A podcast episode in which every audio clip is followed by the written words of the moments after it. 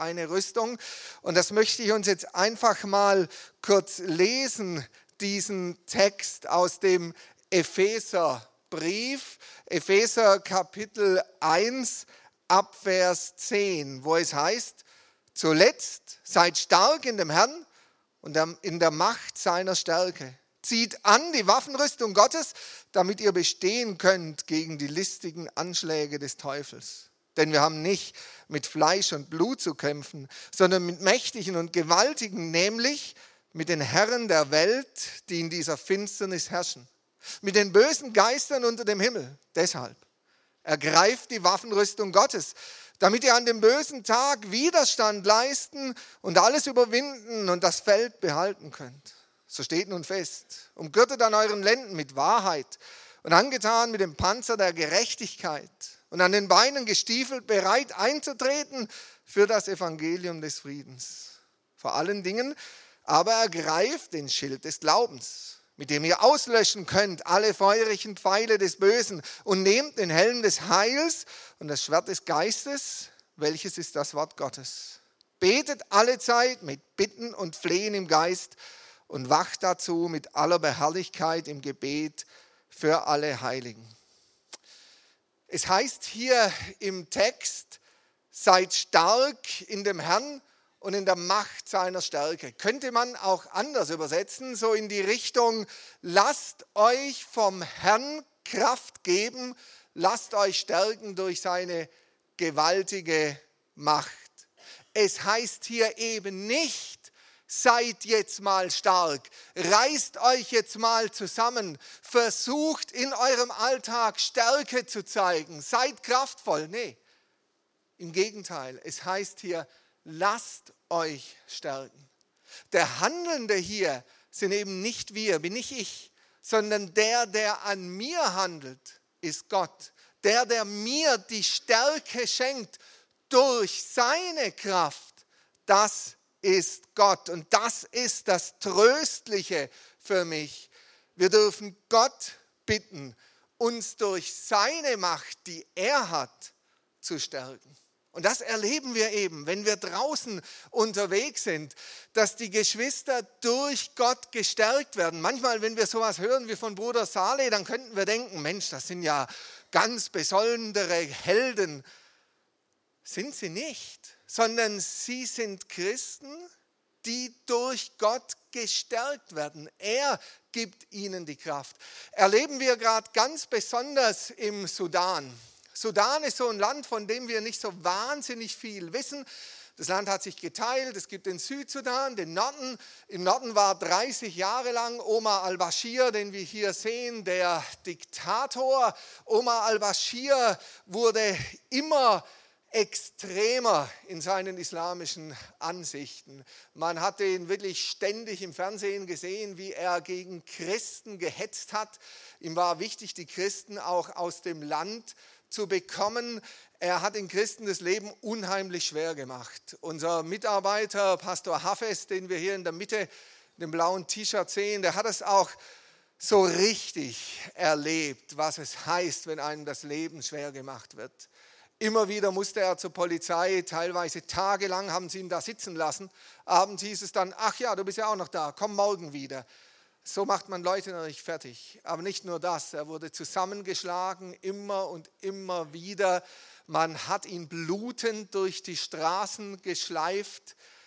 War unheimlich schwer für ihn. Er ist Pastor hier dort einer presbyterianischen Gemeinde, musste dann mit ansehen, wie Polizei und Militär auf das Kirchengelände kam, wie sie teilweise die Gebäude abgerissen haben und es war dann auch Omar al-Bashir, der im März verkündete übers Fernsehen, ja, wir werden jetzt alle Kirchen dem Erdboden gleich machen. Ansage von ihm live. Allerdings hatte er auch Schwierigkeiten. Schon seit letzten Dezember gab es Demonstrationen im Land, nennen die den Marsch der Millionen. Man wollte ihn stürzen und dann tatsächlich hat das auch geklappt. Im April hat das Militär die Macht übernommen. Totales Machtvakuum dann, keine Polizei mehr da.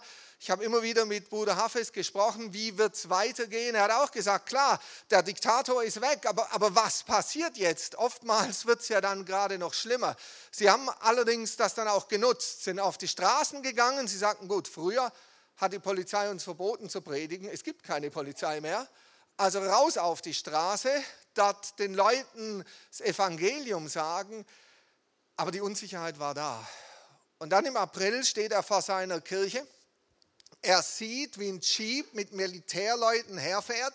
Und er dachte, okay, jetzt bringen sie das zu Ende, was sie angefangen haben. Es kommt ein hochrangiger Offizier auf ihn zu, fragt ihn, sind Sie Pastor Hafes? Und er sagte mir, seine erste Reaktion war, dass er gerne gesagt hätte, nee, wer ist das?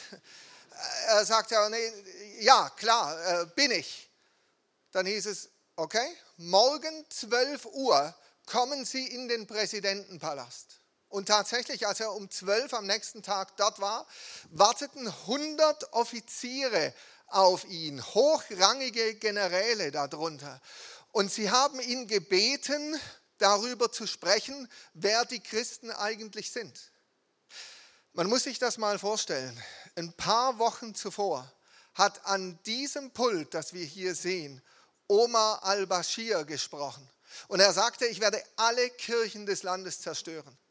Drei Wochen später steht dieser Mann am gleichen Pult, betet, liest Bibelverse und redet darüber, wer Jesus ist.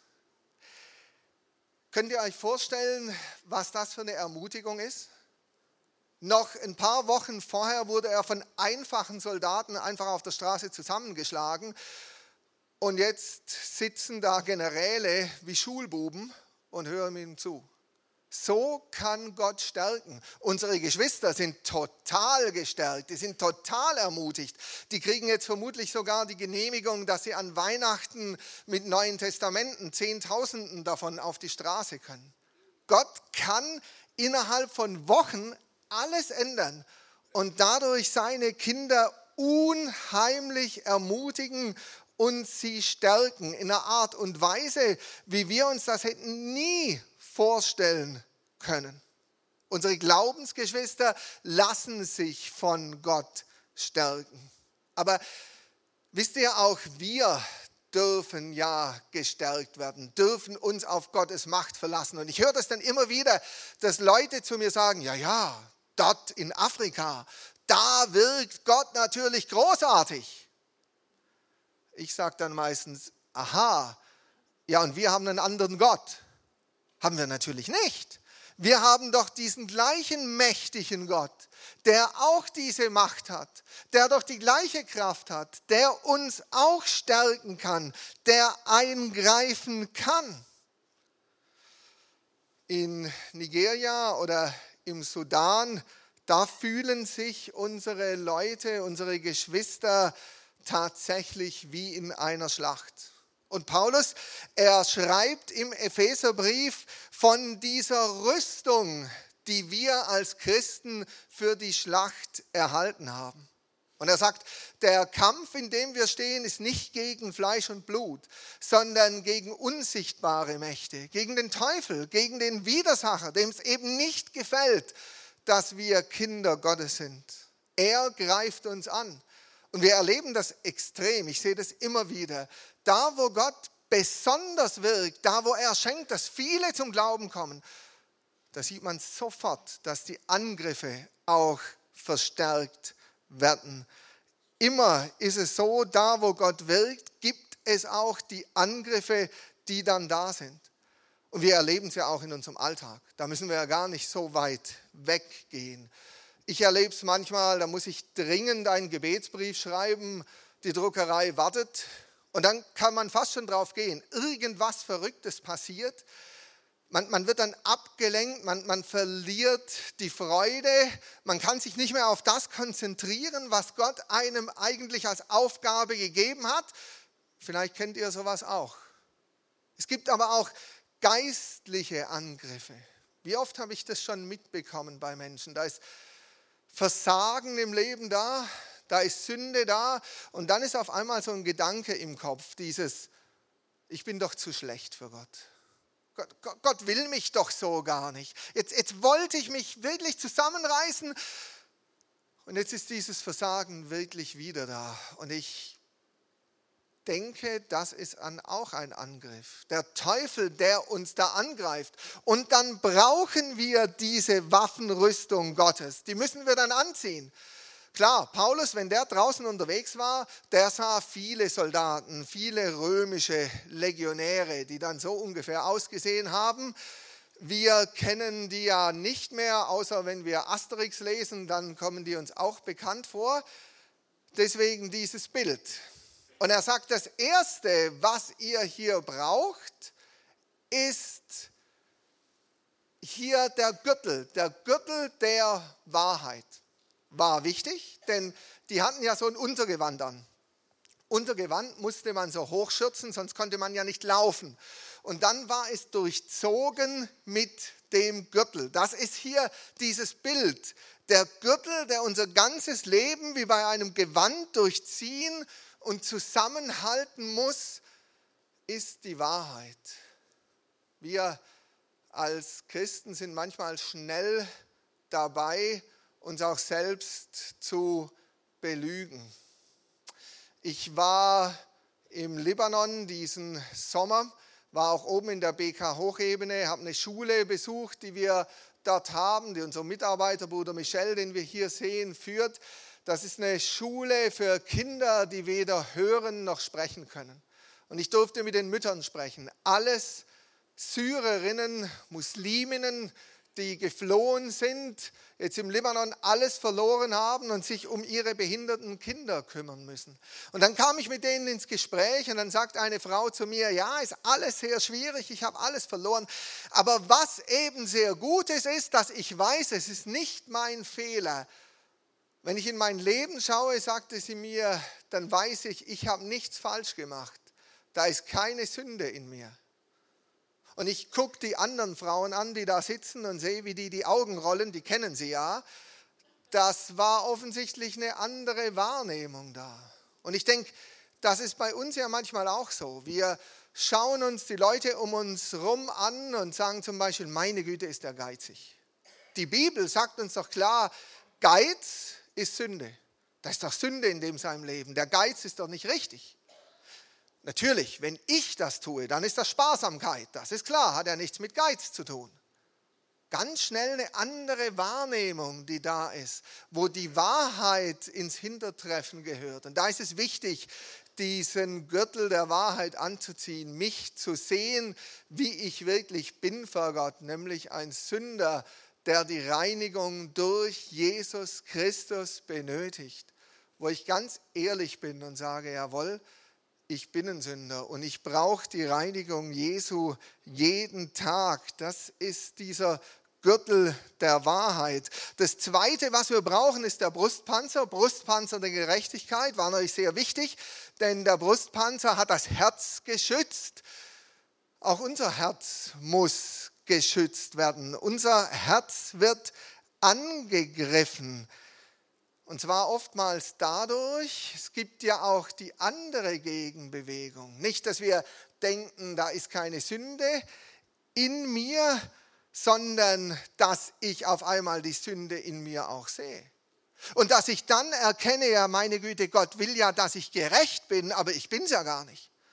Also ich sehe das immer so bei Martin Luther in seiner Lebensgeschichte, der völlig verzweifelt ist daran. Also sagte, Gott will, dass ich gerecht bin und dann gucke ich mich an und ich bin es nicht. Was soll ich denn jetzt machen? Und er, der dann drauf gestoßen wurde, es ist Gnade. Es ist die Gnade Jesu, dass Jesus alles für dich getan hat und du gerettet bist rein aus Gnade heraus und vor allem, dass du gerecht gemacht bist aus Gnade. Also dieser Brustpanzer der Gerechtigkeit, das heißt, sich nicht auf das verlassen, was ich kann oder schaffe oder eben auch nicht, sondern auf das, was Jesus für mich getan hat. Mich darauf verlassen, dass Jesus mich wirklich reinigt. Was dann auch zur Rüstung dazugehört, ist natürlich das Schuhwerk. Klar, war wichtig auf diesen Straßen, dort, äh, um dort gehen zu können. Und zwar heißt es hier das Schuhwerk der Bereitschaft, das Evangelium weiterzugeben. Wir tragen ja manchmal heute ganz andere Schuhe. Also vielleicht die Hausschuhe der Gleichgültigkeit oder Laufschuhe der Angst oder Stöckelschuhe des Stolzes haben wir ja manchmal auch an. Aber hier heißt Schuhe der Bereitschaft, das Evangelium weiterzutragen. Vielleicht wichtig, dass wir da immer mal wieder drauf gestoßen werden. Ja, dass Gott uns doch die Bereitschaft schenken soll, da wo wir stehen, in der Schule, Studium, Beruf, Bereitschaft haben, das Evangelium weiterzugeben. Das gehört hier zur Waffenrüstung und Gott will es uns schenken. Auch das Schild des Glaubens. Das Schild ist ja eine ziemlich gewaltige Geschichte, hieß ja auch Tyra, können wir uns gut daran erinnern, so groß wie eine Tür, hat eben die brennenden Pfeile zwar nicht abgehalten zu fliegen, aber natürlich dieses Schild hat verhindert, dass die Pfeile Schaden anrichten. Und so ist das für uns heute auch. Die, die Pfeile der Verfehlungen, die Pfeile der Probleme, die kommen auf uns zu, ganz klar. Aber dann brauchen wir ein Schild. Und zwar das Schild des Glaubens. Den Glauben, der, den Gott uns ja gibt. Aber es ist ganz interessant, wenn wir lesen in den Sprüchen, in den Psalmen, dann heißt es immer wieder, Gott ist unser Schild. Also er selbst will dieses Schild sein, das die Probleme für uns abwehrt. Da dürfen wir uns doch immer wieder dran erinnern. Gibt dann auch hier Helm des Heils, den wir aufsetzen sollen. Wir dürfen uns unseres Heils gewiss sein. Heilsgewissheit ist eine geniale Sache. Muslime haben das nicht. Muslime wissen nie, ob es reicht, ob sie von Allah angenommen werden oder nicht. Es gibt eine Sünde in der islamischen Theologie, die heißt, sich sicher fühlen vor dem Zorn Allahs. Also die dürfen sich nicht sicher sein. Und wir wissen, wenn Jesus, Jesus hat alles für mich getan, wenn ich das für mich annehme, dann habe ich dieses Heil, dann habe ich Gewissheit, da, wo wir unsicher werden, wo wir vielleicht überlegen, ja Mensch, reicht es wirklich bis zum Ende? Helm des Heils aufsetzen. Wissen, jawohl, Heilsgewissheit. Jesus hat wirklich alles für mich getan. Und das Letzte, was wir hier brauchen, ist das Schwert. Schwert des Geistes, also Schwert des Wortes Gottes. Das ist ja die einzige Waffe, die uns hier gegeben ist. Wir können uns mit dem Wort Gottes verteidigen. Wir sehen das am besten bei Jesus selbst. Als er versucht wurde, 40 Tage in der Wüste und der Teufel kommt und zu ihm zum Beispiel sagt, ja Mensch, nimm doch hier, du bist so hungrig nach 40 Tagen Fasten, ein Stein, mach es zu Brot. Und wie reagiert Jesus? Nicht irgendwie mit einer Logik, sondern er sagt, es steht geschrieben. Also zu jeder Versuchung hat er dann einen Bibelvers, wo wir sehen, auch er verteidigt sich mit dem Wort Gottes. In unserer Missionsarbeit, da erlebe ich es. Unsere Geschwister draußen, die, die halten fest am Wort Gottes. Das verteidigt sie. Aber die erleben auch, dass es das Wort Gottes ist, das die Menschenherzen erreicht. Denn wie erreiche ich denn Muslime? Ja, durch das Wort Gottes. Einer unserer Mitarbeiter, ein guter Freund von mir, Bruder Isaac, der stammt aus der Türkei. Er hat islamische Theologie studiert, war sehr gut drin, vor allem im Arabisch. So hat er ein Stipendium bekommen in Bagdad, ist dahin als Student der islamischen Theologie, überzeugter Moslem. Und dann hört er einen Haufen liberale Dinge verliert dort in Bagdad in den 80ern seinen Glauben an den Islam, kommt zurück in die Türkei, wird dort Imam, glaubt aber eigentlich an nichts mehr. Der steht da und predigt in der Moschee, immer gegen die Schweinefleischfresser hat er gepredigt, er war sehr beliebt. Er predigte auch gegen die Christen, die Alkohol trinken, gegen westliche Filme schauen und dann abends ist er nach Hause, hat seine Wurst gebraten, Bier getrunken und westliche Filme geschaut. Er hat zu mir gesagt, er hat sich aber damit getröstet, dass er sagte, meine Kollegen sind noch viel schlimmer.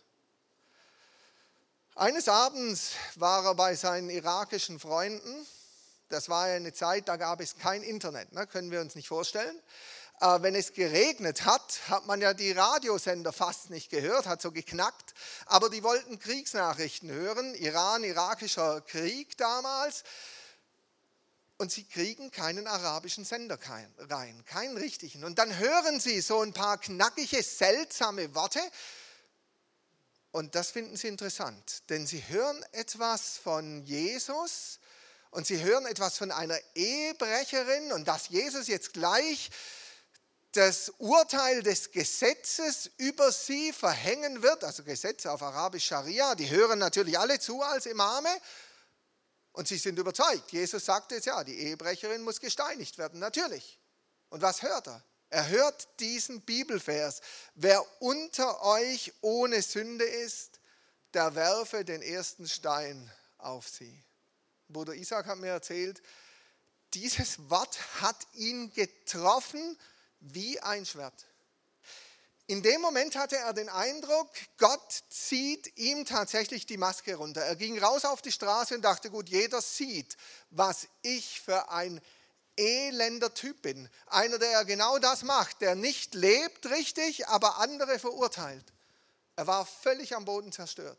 Und dann wollte er diese Bibel lesen, weil er ja nur diesen einen Satz gehört hat. Suchte überall in der Türkei nach einer Bibel, hat keine bekommen erinnerte sich an den Radiosender, hat an die geschrieben, bekam ein paar Bücher der Kaunmission, aber vor allem auch ein Johannesevangelium.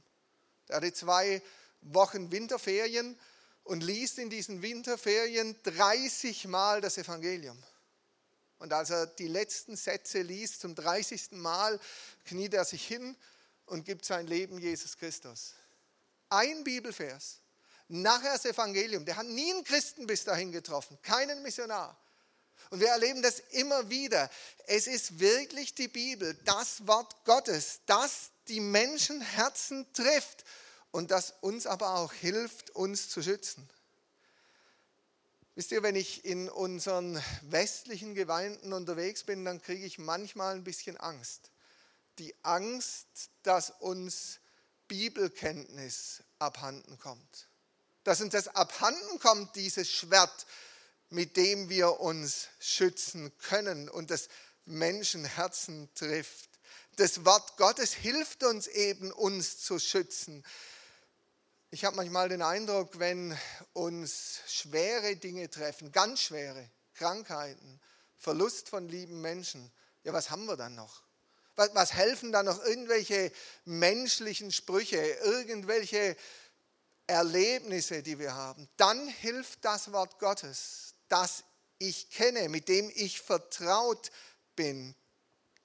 Und Paulus, er endet hier seine Ausführungen ja mit so einem richtigen Plädoyer fürs Gebet. Er sagt uns hier am Schluss dieses Textes, betet alle Zeit mit Bitten und Flehen im Geist und wacht dazu mit aller Beharrlichkeit im Gebet für alle Heiligen. Und für mich, dass mir das Wort gegeben werde, wenn ich meinen Mund auftue, freimütig das Geheimnis des Evangeliums zu verkündigen, dessen Bote ich bin in Ketten, dass ich mit Freimut davon rede, wie ich es muss. Paulus bittet seine Leser inständig für ihn zu beten, weil er ja der ist, der das Evangelium weitergibt. Das erinnert uns daran, dass wir für die beten, die im Verkündigungsdienst tatsächlich stehen, dass wir für die beten, die Gottes Wort weitergeben. Ich glaube, wir verstehen, wie wichtig das ist. Als ich im Sommer jetzt in Nigeria war, hier sehen wir Bruder Saleh mit seiner ganzen Familie, da hat mich Bruder Saleh auf den Flughafen gebracht, war relativ spät abends in Abuja. Und als wir uns verabschieden, sagt er dann zu mir, ja Mensch, und grüße doch unbedingt unser Kraftwerk. Wie gesagt, spät in der Nacht, ich langsam geschalten, gucke ihn an, Kraftwerk. Er zu mir, natürlich Kraftwerk. Unsere Gebetsfreunde, das ist doch unser Kraftwerk. Die beten für uns und geben uns die Kraft. Und dann sagt er zu mir, finde ich was ganz Cleveres. Dann sagt er, und im Übrigen, wir beten ja für euch in Europa, dass Gott euch die Kraft schenkt, immer für uns zu beten. Fand ich eine sehr clevere Sache. Für uns beten, dass wir die Kraft haben, für sie im Gebet einzustehen. Mir wurde es wieder so klar, dass ihnen völlig klar ist, ohne Gebetsunterstützung könnten sie ihre Arbeit in Nigeria nicht tun. Und somit sind wir, die wir im Gebet stehen, ein Teil der Waffenrüstung für die, die draußen in der islamischen Welt ohne Unterlass das Evangelium weitergeben, die da wirklich ihren Kopf für hinhalten. So werden unsere Glaubensgeschwister draußen auf dem Missionsfeld gestärkt. Und auch wir dürfen wissen, hey, Gott will uns stärken. Wir müssen nicht aus eigener Kraft versuchen, stark zu sein. Gott will das für uns tun. Und wir dürfen wissen, Gott ist unser Schild. Er will uns bewahren. Und er will uns dieses Schwert des Wortes Gottes geben. Und er schenkt uns auch das Gebet. Und dann dürfen wir wissen, er ist es, der uns durchbringen wird bis zum Ende. Nicht wir sind's. Und Gott selbst hat alles unter seiner Kontrolle. Amen. Wenn ihr mitbeten möchtet, wenn ihr es noch nicht vielleicht bisher tut, für die Menschen in der islamischen Welt zu beten, wir haben draußen Missions- Magazine und Gebetsbriefe liegen, dann würde ich mich freuen, wenn ihr es mitnehmt, vielleicht sogar euch eintragt in die gelbe Liste, dass ihr diese Infos erhaltet und dann von Zeit zu Zeit vielleicht für die Geschwister im Gebet einsteht. Das würde uns und Sie am meisten freuen. Ganz herzlichen Dank dafür. Ist auch ein Blatt da über Nigeria. Da sind einfach die Gebetsanliegen so ein bisschen zusammengefasst. Vielen Dank für jedes Gebet.